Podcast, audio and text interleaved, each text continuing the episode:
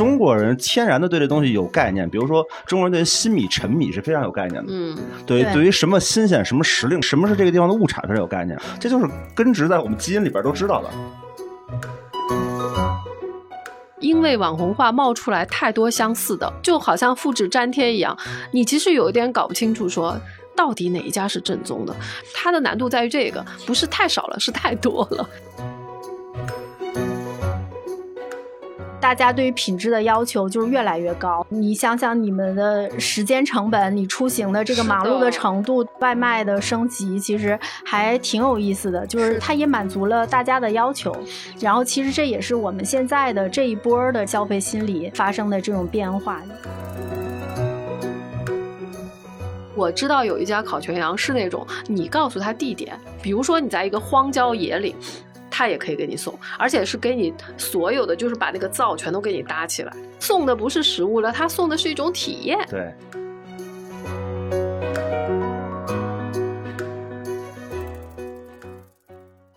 大家好，欢迎来到本期由美团外卖必点榜独家冠名播出的 Talk 三联。我是三联生活周刊的记者杨璐。我们今天的话题是如何点到更好吃的外卖。外卖其实已经成为我们生活中不可或缺的一部分，不仅仅是我们工作或者在家点，实际上很多出差、旅行的时候也会在酒店里面点外卖。像我们做记者这个工作，出差非常的频繁，去的地方还都不一样。我每一次到一个新的地方，还是希望吃的好一点，吃点当地的特色。但工作很忙，不可能到处去逛饭店，所以只能点外卖。我自己又是一个对吃还挺在意的人，每天摄取的卡路里是有限度的。如果吃的不好的饭的话，可能就觉得浪费了卡路里。但是我发现不少人，无论在餐厅点菜还是点外卖，都不太讲究。所以今天邀请了两位非常会吃又非常喜欢琢磨吃的嘉宾，希望本次之后能够给大家在点菜和点外卖时一些启发。我先介绍一下今天的两位嘉宾，一位是作家、编剧、月食中国文化项目的创始人舒翘老师，Hello，大家好。一位是巴比特咖啡的创始人看欧里老师。大家好，大家好。行，那今天非常高兴能够跟两位聊一下关于吃的话题。可能对于觉得吃只是为了解决饿这个问题的人来讲，可能就会很困惑，就是我们为什么要对吃这么上心？包括我知道二位都是老板，也对那个没有没有员工个体户 也对员工的吃很上心，就是要会点外卖，然后包括会点菜，就是很多人要有这个绝技，就是为什么要追求这件事儿？这个很重要啊，因为我觉得中国人，你看中国人聊事儿啊，或者是欢聚啊，或者婚丧嫁娶啊，最重要的不是那个仪式，而是就是那个酒席。对吧？我我最后还是要吃嘛。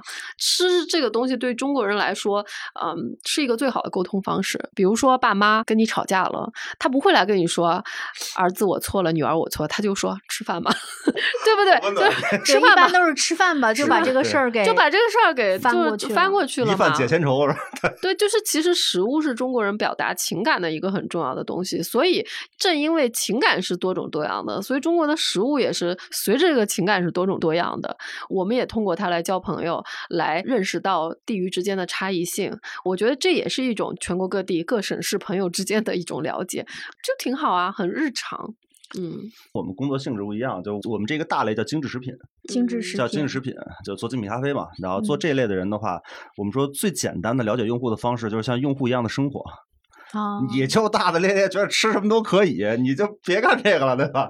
你也分不出来。而且中国人天然的对这东西有概念，比如说中国人对新米、陈米是非常有概念的。嗯，对，对对于什么新鲜、什么时令、什么是这个地方的物产非常有概念。而且你知道精米咖啡讲什么 single origin，叫单一原产地。我这不都从有狗那年就有的概念吗？对吧？你说小站稻米，对吧？你说遮放稻米，你说各个地方的某个产地的某一个类型的植物或者食材是有特殊的风味的，这对我们来说就是从小就会的东西。对，所以就你觉得在中国觉得米和米是不一样的，面和面是不一样的，这就是根植在我们基因里边都知道的。所以就是现在，因为有很多人会对“精致”这个词有一点点反感，就会觉得精致里面有一点装啊，或者是是一些作啊，或者是一些矫情的东西嘛。但其实我觉得，对中国人来说，也许换一个词会更舒服一点，就是讲究。讲究对啊，我觉得认真，因为我觉得中国人无无论是就是很简单的一个面，还是一桌席，他都会做的很讲究。这个里面不仅是你对生活的一种热爱，也是对你产出的这个你田间地头出来的这个农作物的一种尊重。这个其实是是好的，你不能很简单的把精致就感觉说啊，你们就是很作、很很假。其实我很多年前就就开始读书教老师的书，这样说不太好是吧？把很多年前去了就好了。对对对，就是一直在读，一直在读，就是书翘老师写过非常多关于美食的书。然后其中其实又涉及不同的城市和不同的国家的美食文化，还有怎么吃这些。所以我想今天能够问一问舒翘老师，就是为什么我们大家对于一座城市的认识是从吃开始的？其实是因为吃是我们最重要的一个需求，就是每天你肯定得吃东西而活着。然后，当我们在旅行，就是迁移到另外一个地方的时候，你可能比如说我我到了之后特别累，我可能定的明天去看一个美术馆，我可能定的后天去拜访一个老朋友。但是我要做的第一件事情，一定要找一下说，哎，哪里有吃的？我到的第一顿饭吃什么？或者说我哪怕不去餐馆，我先买一些什么东西垫垫肚子。这个都是一个特别自然生发的事情，所以就是当你在吃到当地的那个东西第一口的时候，你就会感受到说，哎，其实这个吃就马上让你反应过来说，我到了一个新的地方了。所以就是说，人的感官就这样设置的，我们就很自然的，就是说到一个新的城市，就把吃当成我们了解一个新地方的第一指标。第一指标，最近一段时间大家就讲美食荒漠的问题，对，就是北京啊、杭州啊、深圳啊，就就是大城市嘛，大家就觉得是美食荒漠。我觉得一定都有荒漠的部分和好的部分，在这个就跟人是一样的，你作为一个人，他一定有优点缺点。只不过我觉得大城市可能在信息不太发达的年代，大城市的那个品类很丰富，大家就觉得说，哎，大城市更多的好吃的。反而到了这几年呢，因为信息过。过于发达了，你就会发现，其实这个城市里面它的重复性啊，嗯，它的那种网红感啊，都在往上增。你这个时候又会觉得大城市啊，好像就不行，什么都不能吃，没有一个可吃的。我觉得其实也没有那么绝对。看老师觉得呢？就是我觉得这样啊，我原来做音乐的，嗯，然后做音乐的原来有一个说法，就唱片时代的时候，说有两万人喜欢这乐队，这乐队就能活，嗯，就是这样的。那个时代多百花齐放啊，你知道吗？但是当互联网有的时候，大家觉得很多人都可以。免费的去发布音乐、去听音乐，但实际上真正的二八效应更明显了，就是更加像头部居中。那个百分之八九十的音乐人是根本挣不到钱的，所以基本活下来的机会很少。大城市有点像这样，大城市第一呢，房租足够的高。你知道，在我们如果开店财务测算的话，在大城市房租占比占营收比例百分之二十到二十五是很正常的，是很常见的一个数。然后你去小城市一问，就是超过百分之五的都不多。大概就是他们一年的房租等于咱们一个月的房租，那他就能把更多的精力、时间等等放在吃的上。你想吧，你这一百块钱里边二十五块钱房租，你一天到晚在想着啥呢？想着多卖，想着就是焦虑，而不想着怎么把东西好吃。但是小城市好多时候因为房租足够低，所以我只要把东西弄好吃了就可以，什么都来了，就自然就会有。房租低，然后食材也相对比较近。对对对，就真的有在在云南这种事，就是说找野菜，然后呢，你点完菜之后直接门口揪去了。明白，就压根不在，就门口就有，然后旁边就是菜地，就直接能揪起来。但是这些在大城市就非常困难，大城市大家要求生存，所以这些规模化的企业和这些更加有良好的商业经营逻辑的企业的话，就会更占上风。但是它需要更加全面的能力，而不仅仅是只把饭做好这一件事儿就可以了。如果按照这个逻辑的话，那我们如果在大城市，我们在美食荒漠里面找到好吃的东西，怎么找呢？哎，我刚才想接着说这事儿，就是再有一个就是，你说我我从复兴医院出生的，我。在二环边上出生的，然后随着生活，我不但往外搬，现在搬到五环边上。我上学是在北太平庄，然后接着在新街口那边上学。我的美食记忆很多是在城里，但是我住的老么远了，你知道吗？现在住的可远了，这就导致你会发现很多原来的这种老店啊，如果周边的人不怎么流动。那都是百年老店，就是我周边的人都喜欢吃我这口，我只要让这些人伺候好就行了。现在呢，第一个，你的房子不一定能守住，这房租下份租约还是不是你的不一定。嗯，嗯另外呢，你周边的这些食客好不容易培养了自己的兴趣，啪搬家了。你就更不容易做一个长久的生意，就导致有很多老店或者小店或者好吃店，可能在一些犄角旮旯里边儿，它能够守得住，但周边的人在流动，它就需要让更多的人发现它。它被发现的能力就变弱了，而很多规模性的大企业在旁边的话，你会更容易看到其他的企业，而看不到它，并不是不存在，而是不容易找到。很多城市也是不容易找到，所以又涉及到各地的地头蛇。其实还嗯是地头蛇特别有用，广东人叫地胆嘛，就是地胆的朋友其实是为什么大家还有一种说法说在家门口你是不需要所谓的什么米其林指南这指南那指南的，呃，其实就是因为我们有地胆，我们有本地人这个资源，他是用自己的舌头去为你开路趟道的啊、你这个时候你就可以去问他们，这个我觉得是一种特别好的体验。其实，比如说我们说杭州啊，最近讨论度特别高。杭州美食荒漠，跟北京齐名的美食荒漠。嗯是吧？就是我其实听到这个说法的时候，我都有点惊呆了，因为就作为一个上海人，从小因为有了周末的时候，父母会带你去杭州去干什么呢？除了看好的风景，就是为了吃顿好的。那一个我们作为美食目的地的地地方，怎么就会变成一个美食荒漠？我就在想。我在思考这个事儿，为什么？后来我就得出一个结论，因为我小的时候吧，我们就是奔着好吃的去的。我们可能在西湖边上，呃，去找杭州的亲戚，让他们告诉我们一些老的馆子啊，然后小的那些餐厅啊，啊、看看风景啊。我们就是以吃为目的的，我们一定会直奔那些地方。但是现在杭州是什么？杭州是电商之都。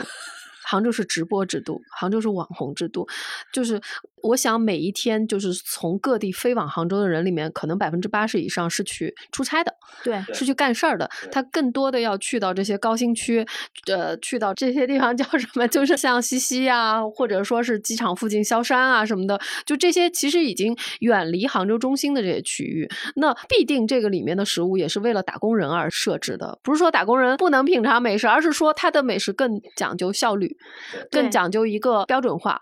那所以就是说，可能你去出差。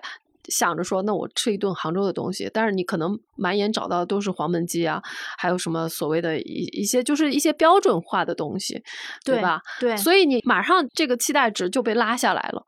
可能这个是它变成美食荒漠的一个很重要的原因。那你到那儿打开之后发现，你觉得我真的离开北京了吗？对街因为它道走，感觉还是那些品牌。因为它全是特别特别像了，已经对就是它的特别像写字楼边儿上都是连锁店，对对对。其实你走到每一个大城市的，无无论是呃一线还是二线还是三线，其实你你会发现，你只要在一个写字楼的区域里嗯面，白领对白领吃的东西都差不多，因为它差不多追求的就是一个高效和嗯标准是。是啊，你永远看到的都是那些快餐，有几个品类，什么比如说某一些面呐、啊，或者是某一些，你一看就知道这个东西，我们讲的就是一个标准化，讲的就是一个可以让你十分钟之内吃完，或者什再回去么料理。包是吧？就是现在啊差不不都是料理包的加热，对对对对对。嗯那在这种情况之下，比如说我们在北京，因为二位都长期的生活在北京，就是我们在北京怎么能够找到好吃的呢？就是北京也是被全国 嘲笑的这么一个美食的荒漠，对对对，北京怎么找？北京，我觉得因为我已经在这里住了二十年了，所以基本上也不用靠地胆了，我就是地胆。你就是地胆，本胆对对对，地地胆胆本胆。对对对，对啊快给大家介绍一下北京，而且北京好吃的怎么找？北京好吃的，你还是找对北京熟的人嘛。找胆还是是找找胆啊？对我，我就会觉得说，那就来找我呗。而且我有很多厨师的朋友嘛，啊，哦，对，这个当然是因为之前做了很多年美食的的关系积累下来的，但这个确实是就是口耳相传，这些都会比较靠谱一点。对我们主要是就是因为我从小在这长大嘛，然后嗯，大学对，也都在北京上了。。对对，就是我大概率我小时候有的，现在没死的都是好吃的。然后比如说我西三环，我在首师大毕业的，然后呢，我们离柴市比较近，但是当时在上学的时候，柴市吃不起，有点贵，你知道吗？肉好。到后来最近我还一直带我儿子去吃，虽然说就是得开不老近的车，然后每次都尽量躲开饭点儿，因为那人特别多。但这就是从我上大学到现在也十几年了，在我这十几年之前，人还干了好几十年呢，对吧？一般这种足够年份的都差不到哪儿去。嗯但是有一个问题，比如舒翘老师，如果是嗯一个上海人，就是站在上海人的角度，肯定就会觉得这都啥。比如广东人、啊广东人、浙江人，就是到北京来，然后吃这个东西，就会觉得哎，得，我觉得这个取决于人的性格。当然，就是说我在这边说这个事情，我首先就跟别人有一点差异的是，我本来就是做美食做了很多年，就是如果我都要去挑这些说我爱吃我不爱吃，我没有办法去做到很客观的，明白也没有办法去了解更多的。因为我觉得其实你你在做美食，就是带给大家更多选择。你首先不能自己说，哎，这个我觉得是不行的，这个南方人肯定吃不惯，所以不能有这样的观念。第二是我觉得就是哪怕是一个游客或者是来出差一天的人啊，他性格不一样，有的人追求安全感。对，我到了这儿，我可能我就想要吃一个跟我写字楼旁边一一样的样的一个连锁的啊，我觉得这个也没有问题。但是有的人就追求的叫新鲜感。正因为我是一个南方过来的，我没有尝过正宗的味道，我会发现有很多就是外地过来，特地就想吃这一口的，我觉得这个都没有问题啊。哦，然后，而且柴氏的话，如果能去直接点肉，不点小碗儿，那个肉，我个人觉得那个酱牛肉酱的比那个小碗儿里边虽然都是酱牛肉，要更好吃一些。嗯而那边可以挑，你可以挑肥瘦，也可以挑纯瘦，可以挑筋头巴脑什么的。这里边有些暗语，因为它不会直接的写在那儿，嗯但是你听所有人都会去说，你看老客儿都会去说要一什么样的，哦，你就听前面人说啥，你就跟着你就跟着点一般就不会太差。对，其实新客也会很追求这个，这就是为什么现在就是说大家要做一个叫美食攻略的东西。嗯，其实我觉得有的时候它的新鲜感的满足，不仅来自于我真的吃到了，也来自于我就像本地人一样跟你说暗语了。其实我觉得很爽，尤其是比如说我还是在谈恋爱或者带朋友过去，哎，你们看我懂，这个其实是很有成就感的。。今天我们这个第一个收获就是给北京证了名，其实还是有的，但是得找地胆带啊，明白明白。那嗯上海呢？上海是一个什么情况？我觉得上海比较旺盛，但上海现在问题是有一些地方是网红化，对，是上嗯海其实现在也不如从前好找好吃的。呃，对它的好找不是说找不到，嗯而是因为网红化冒出来太多相似的，就好像复制粘贴一样，你其实有一点搞不清楚说。到底哪一家是正宗的？然后因因为有很多漂亮的小姐姐，呃，帅气的小哥哥在这边打卡，你你也不知道哪。我觉得是它的难度在于这个，不是太少了，是太多了。太多是吧？对，我就记得上海有一个很网红，但是也很有名的，就是大肠面。哎，我觉得这个很神奇，你知道吗？我也是听外地的朋友说的大肠大肠面是吗？我的小时候上海人听外地人说了一个上海小吃，至少我只能说啊，因为我今年已经四十多岁了，至少在三十多年前，我没有听过上海哪里就是说有特别出名的大肠面的，就有大肠面这个东西，但是我没有听过有哪一家是特别有名，可能我住的区域不对。对，就是那一家一直在排队，一直在排队。就是有一次我们嗯在那旁边工作，因为要在那儿待很久，就看着那个马路对面就排了好长的队。我觉得这家到底是干嘛的？然后这家我我感觉是十年前火起来的，也有可能哦是已经我已经离开上海了，我也去吃过了。朋友带我去说，哎，你这都不知道，这是你们上海特别有名，说 特别有名是吧？是吧？对对对是吗？可是跟我说的都不是上海人。对，因为排好长的队，我就拍了照发朋友圈，然后就很多人点赞，很多人都说已经去吃过、去打过卡了。因为我就想说，上海有两个，我觉得是外地人去了之后必打卡的事儿，嗯然后就显得自己很会吃喝。一个是大场面，一个是创意咖啡 OPS。OPS 对。哦对，我觉得每一个到上海的人，就是对吃喝感兴趣的人，都会去打卡，就是这种。对，所以后来引发了一个讨论，说现在上海都流行喝咖啡还得罚站，因哦为就一个小门脸儿嘛，你都得站着喝。呃上海好像现在就最流行的就是小门脸，就是必须没有嗯坐着的便宜地儿没有坐，必然后须给你个垫儿，你可以坐在外面的那个马路牙子上。对对对而且对对对也确实。是，就是有一些大家觉得因为 chill 啊，因为其他的这些需求，但本质上确实那门脸儿有三五十平就上万了，是的，这是的。确实是啊贵呀、因为贵它确实是贵啊、所以才对引引发谁还不愿意地儿大点儿？真是对，上海经常会看见，现在就是你去那个喝咖啡，有一个小亭子，可能之前是个保安亭之类的，然后突然变成了一个咖啡馆，很多人就拎着马扎，然后坐在外面，然后没有马扎，就坐在那坐在个马路牙子啊上，啊没有马扎，给你一个圆的垫子。对对对对，挺有意思的。然后，但是你发现这种家特别多，就像您说的这样，就是网红，然后大家都复制对粘贴、复制粘贴，然后最后你就不知道到底好像他们都很相似，然后你也不知道哪个开始是老店，然后或者是哪个是带起这个潮流的，完全都不知道。还有就是，嗯，这里有个隐含的问题，就是我确实发现很多人不会点菜。就是我原来嗯说过，我有一个梦想，就是我以后可以做一个点菜员。因为你你出去吃饭的时候，你就会发现，你经常会遇到这种，就是你旁边的桌，嗯如果你对这家餐馆还比较了解的话，你就发现旁边那一桌点的菜就全都不对。然后他有的时啊候，看老师可能比较清楚，就是其实外面点菜的人应该是一个销售的岗位，但是我会发现很多餐馆其实对他的销售没有培训，他也不知道应该让这些人吃什么，然后他也不知道他怎么能够把这个店里面的特色给到那个人，就是也他可能需要知道这个里边哪个毛利高。呃，对对，我觉得基本上都是会推贵菜吧，就一般的。现在当然越来越好了。对对对，但是嗯其实应该怎么点或者怎么样，包括比如说人家问你说这个菜，呃，你们这儿这个菜怎么样？然后这个嗯销售可能从来都没有吃过，他没有办法把这个菜介绍的很哦清楚。这是一个很大的问题。对对对对，所以我的有的时候我就就很着急，我就觉得，哎呀，这些人这个销售也不会销售，这个买的人也不会点菜，我就觉得很着急。就是其其实我觉得还是因为中国人啊，就是作为呃在吃这方面，中国人太懂了。其实很多中国人，大多数去这个餐馆吃的人，只要他是很诚心的，不是为了什么，他其实在很很短的时间内就能掌握哪个东西好吃。好吃，他了解这个其实能很快，所以就是他并不需要一个呃，当然友好销售是最好，但是还是归功于中国人太。在吃的这个事儿上，中国人都是一点就通。对，我而且他不用吃过你。经常能碰上。我有一次在景德镇去我朋友咖啡馆门口吃面，我就嗯看一家人进来之后就一直学嘛，对看个人玩的是啥，嗯一会儿指着说他那个是什么，就就问一下是吧？问一下，他看他那个，嗯。就我看你吃的香，对 对，这个特别好，这个特别快，而且我是那种虽然说我平时是爱人啊，就是我是那个 I，就是内向人格，可是我只要在吃的时候，我就会变成 E 人，就是外向的，我就会去跟人家搭讪问一下，嗯。问一下，就是其实我觉得你在搭讪的时候，也能对当地的那种民风有一个认识了解，就有的地方的人就会很热情的说：“你先别点，我这还没吃呢，我先挑一点给你，你尝尝。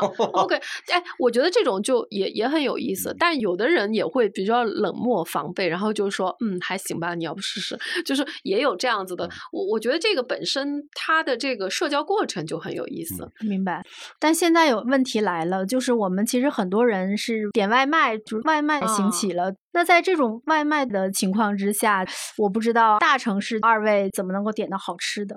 我其实先要看是当地风味。其实有一个很重要，你有没有发现，就是说你在外卖上面经常会看到那种，比如说加什么零点五元可以有一个卤蛋，加什么零点就就是它太标准化了。太过标准化，哦然后就是每一家都有一个什么藤椒鸡腿什么的，就这种的话，可能它就是偏标准化的。但是你要看有的一些店，它的照片拍的可能没有那么完美，它有的时候甚至那个照片都没有菜的成品，是就是一捆食材啊什么的。其实这说明这家店的老板对自己非常有自信。主不在乎，就是那不在乎的对对主劲头对对对对对，就是他他非常有自信，所以就是说你你可以对他有这种信任度。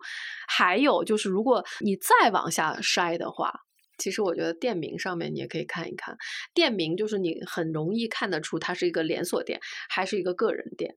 两种办法嘛，一个不是就是现在外美团外卖上面也可以看那个店招牌嘛，你可以看那个实体店，有的是没有实体店的。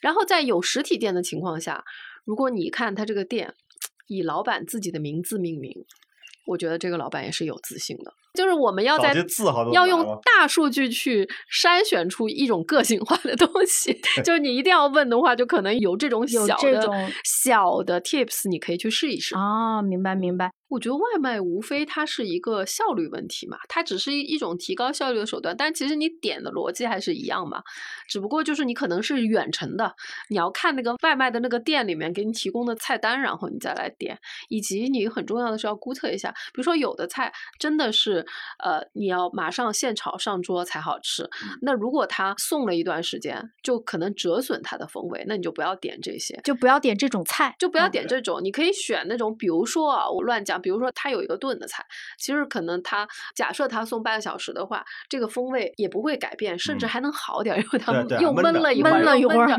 对，就是你你要加这些因素在这个里面去点都是文化，这对吧？还是得有对食材的理解了。对，看老师，因为看老师您您自己就是有咖啡馆，就是您整个就接触了这个外卖的出现，包括外卖怎么能够把咖啡送给客人的时候，它还保持品质，您怎么看这个事对儿呢，？这个还挺有意思的。就是首先呢，我点外卖的方式特别的粗暴，就是点一圈儿。就就是就是对啊，就是你在这儿办公，我换了一办公室，这办公室这半个月肯定不重样儿，嗯，每天点不一样的，那同事点不一样的，现在吃遍了。然后这店在哪儿我不知道，但是我都吃过一圈了，我大概就能知道这个地区的附近三六九等大概什么样了，吃一圈。但是其实外卖改变了很多人的生活，改变了很嗯多山顶商家的生活。比如说特别典型的就是咖啡，原来的精品咖啡馆有几个习惯啊，第一个习惯是不按时上下班。完全看心情，就按时开门显得不够精品，你知道吗？就大家没什么太多的规矩，但是他们有一个很严重的规矩，就是不开外卖。他们觉对得，对他们觉得开外卖就就是体验不完整，是你看不到我笑，对吧？没有我出品，我的拉花在外卖途中会散掉，然后我的奶泡也无法去保障，然后就会不开外卖。但是到后来呢，最近我去跟这些狗聊天儿，都还是说他把可能原来小几千块钱的制冰机换了一个万八千块钱的制冰机，是因为在送外卖的过程当中，比如说冰核心温度更低，并且越倾向于实心儿冰，它的在外卖当中对于浓度的稀释就越少一些，然后越不会就是稀汤寡水儿的。他们甚至为了外卖会专门的升级制冰机。你就发现，从大家会抗拒、觉得会影响我的出品和体验之后，开始专门为外卖去设计这个出品的体验是什么样的。就是世界都变得不一样了，而且像有的时候大家讲那个 dirty 啊，那个热浓缩或者那个冷奶，一般来说 dirty 是不允许有外卖的，因为嗯，就混了嘛。嗯对后来我发现有人出的时候是会单独拿一个小袋儿给你装 espresso，然后呢，单让你自己再去浇，己自己再去浇。哦、对，他会去尽可能的通过这种方式去适应。是，所以嗯。就是你有没有发现，以前我们就是外卖刚开始的时候叫一个什么粉儿啊什么的，它都是就是浸泡在汤里面一对会儿对就就对对对就已经坨坨了就坨了面，但是现在基本上它都能做到，比如说汤和面是分装的。对对对，是对，。就是它其实是在不停的研究这个东西到底它的体验怎么更好。就是其实是外卖，等于说就是刚才尤其看老师讲的这个，为什么大家有这样的改变？其实是因为确实外卖已经变成了就是现在人的一种生活方式，点的人多了嘛。毕竟谁说了算？用户说了算。用用户觉得我想需要外卖，外卖买到这个东西的体验，那大家就会向这个方向去靠拢。对，我是什么时候发现这个问题的？其实也是一个采访，就是最早呃。瑞幸出来的第一个礼拜，我去采了瑞幸和连咖啡，然后当时时他们就讲他们这种模式为什么会出现。采访对象里面有一个人说的，我觉得挺很有道理。他说什么呢？就是说，其实现在我们因为尤其是咖啡，原来我们对咖啡的认识就是第三空间嘛。嗯然后，但是现在呢，就是他觉得很多人的家庭其实环境是不错的，包括嗯办公室的环境也是不错的，就是可能没有那么多人真的是必要的到第三空间去干嘛干嘛，可能他在家里面或者在办公室里面就可以做这件事情了。我们要求的是咖啡的本身。本身，对对对对，就是我们现在是很容易理解这件事儿了。但是如果你倒到那个几年前，你去想这个事儿的时候，其实是他们观察到了，就是家里面环境的变化。就这一点，其实我也有体验，因为我们出差特别多嘛。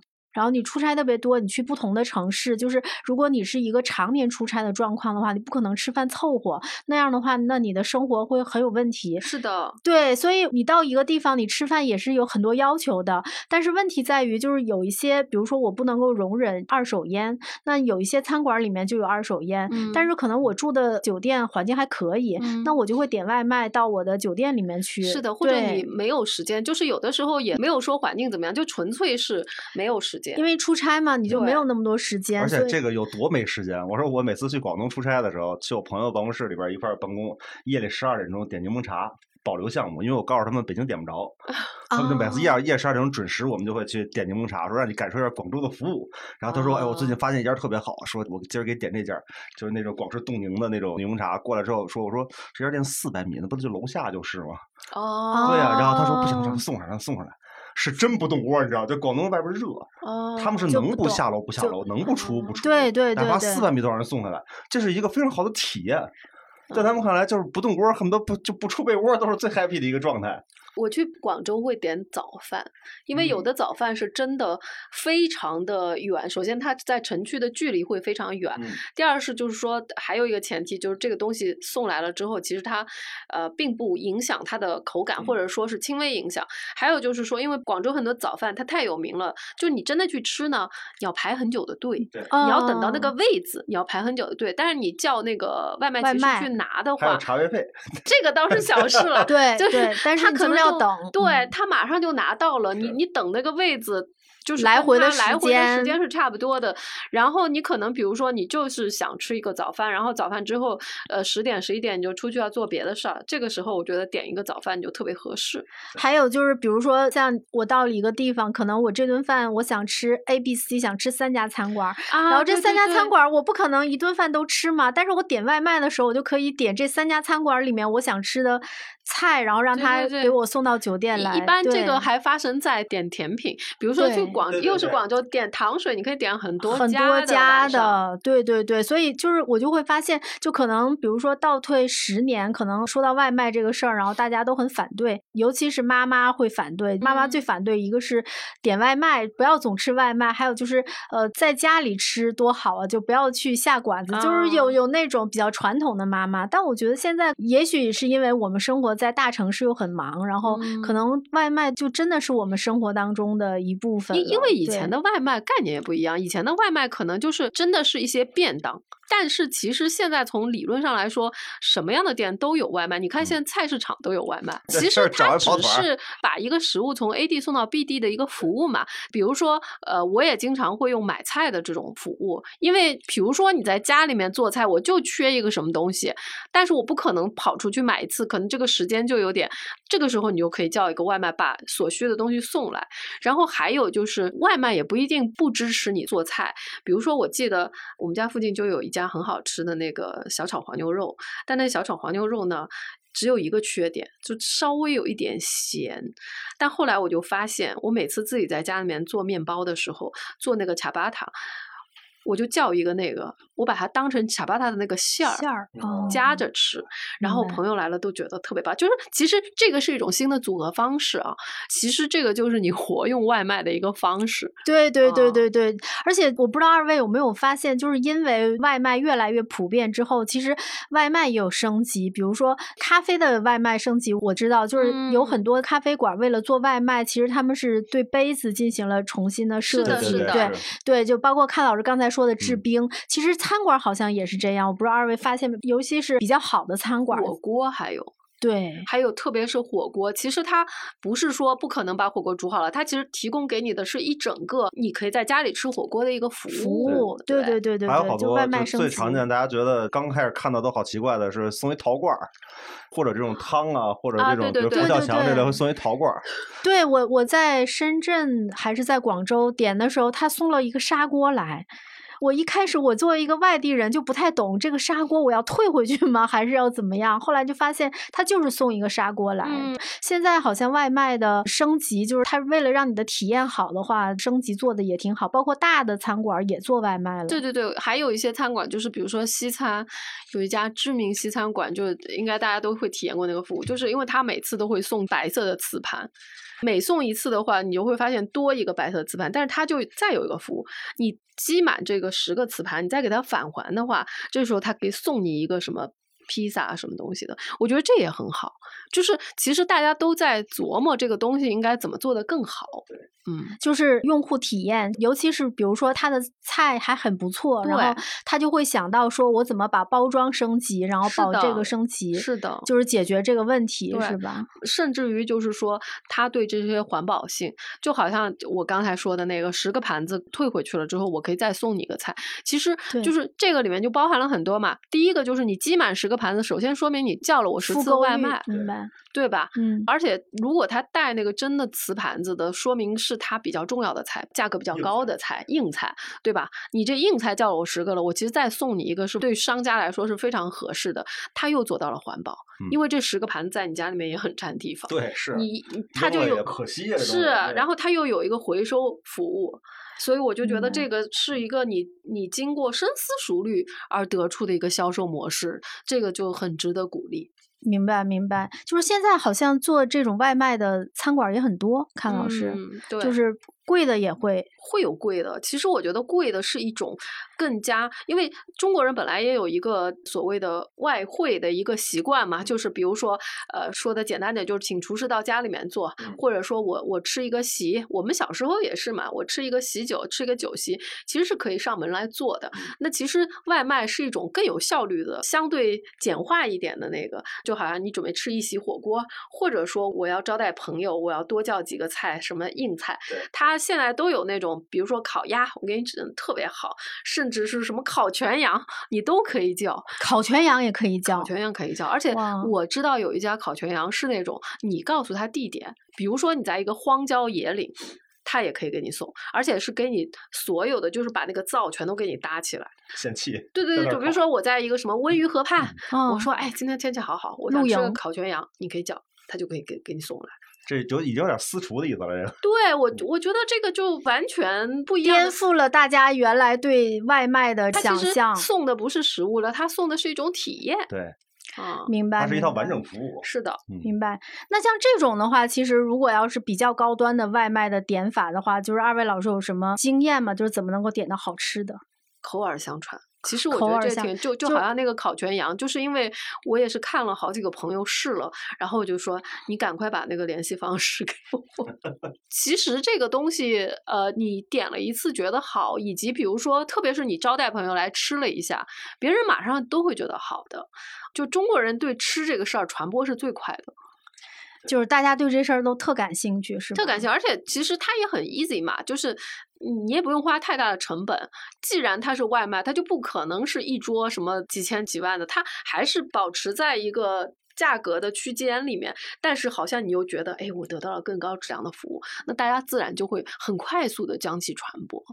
明白，明白。所以还有一种方法，就是现在美团外卖有一个必点榜啊，这个也很重要。对对对，就是可以从上面看。比如我出差的话，像我前段时间去出差，就是你到了一个这个地方，然后你不知道，你就先看一下，它有好多种嘛，就是有必点榜，然后还有什么，比如说本地人都在吃什么啊，有，然后什么老店是吧？就是你先在那个里面搜一下，然后在这个里面再看一下别人的评价，然后哪个菜是怎么样的，然后你就觉得可以点一下。其实我们节省了这种筛选的成本啊！对对对，就节省了，不要做这种推理游戏。基本上大数据推出来，我们现在就是其实像美团外卖这种。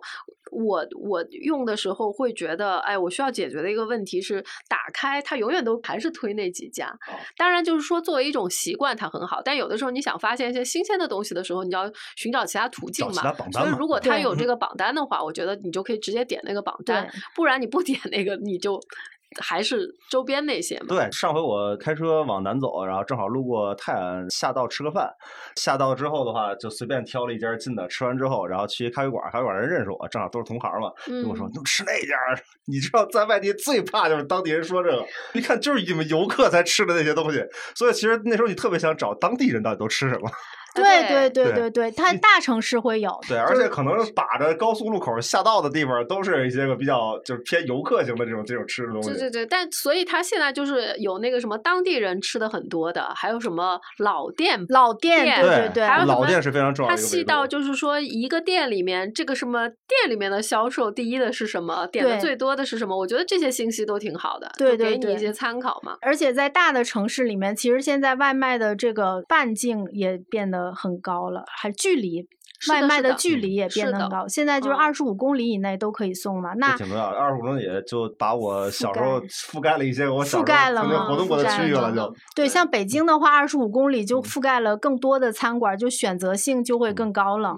那我们今天其实聊的呃内容都特别实用，就是邀请两位老饕跟大家分享一下对美食的看法，然后点菜的经验。实际上，其实因为我写消费领域的报道写了很多年。我觉得中国人在消费的心理上，其实有两个非常重要的信念，就是他哪怕就是现在这个时候吧，一个就是性价比，就是我们讲潮流，就是消费潮流。现在我觉得有一点是性价比，就是尤其是疫情之后，但是这个性价比，我觉得不能简单的理解成便宜。我觉得跟从前，比如说十年前我们去讲性价比这个事儿不太一样，就是现在这个性价比其实就是说，呃，品质的升级。我这个东西就是我花的时间。间我花的钱，然后像我这样的，就是我花的卡路里，我觉得这个事儿是值得的，是有里面有一个性价比高，或者有一个平衡。追求性价比有底线，你知道吗？还有，哎，对对对，是的，这条线，对对对对对。还 还有一种情绪价值，就是你刚才说的，就是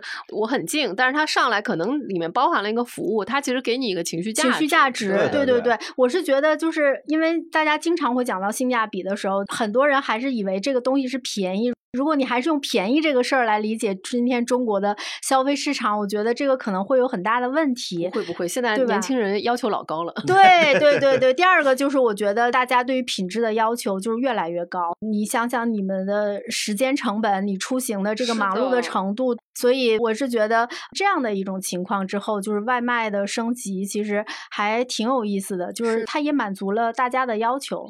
然后其实这也是我们现在的这一波的消费心理发生的这种变化。你就比如说现在我们想我们在一个比较好的办公环境里面去，然后可能大家中午就很忙碌，然后就是在这儿吃一个午餐。但是可能如果你还是在叫盒饭，你现在听起来就觉得现在也没有了吧？有有有，还是有饭吗？有有有。有有，但是你就会觉得好像有点问题。我是觉得是会这样的，因为我比如说我最近去了一个头部的这种电池企业，就是动力电池企业。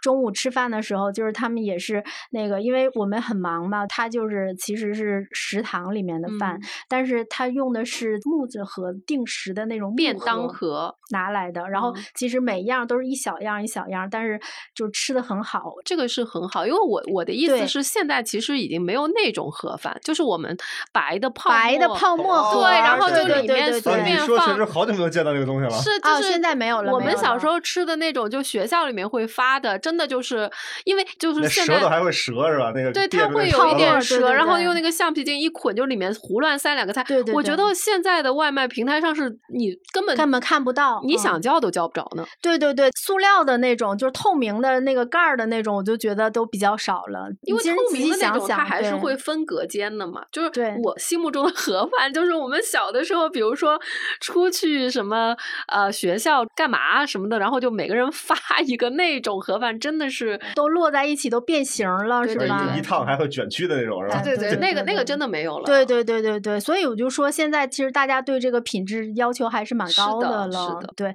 包括我们现在很多人的家庭办公环境也都不错，然后我们可能并不一定非得到餐厅的这个空间里面去。享受美食，呃，我觉得如果外卖能够满足我们生活当中的这些真实的需求是非常好的。本期节目由美团外卖必点榜独家冠名播出。美团外卖必点榜是以城市维度展开的高品质外卖榜单，由行业专家甄选全程 TOP 品牌，实现二十五公里全程配送，让用户发现更好吃的外卖。九月二十一号，必点榜在北上广深成五城之外又新开十城，覆盖广东、浙江、长沙、重庆等重点地区，为更多用户提供高品质的精选好外卖。再次感谢两位老师，多谢大家的收听。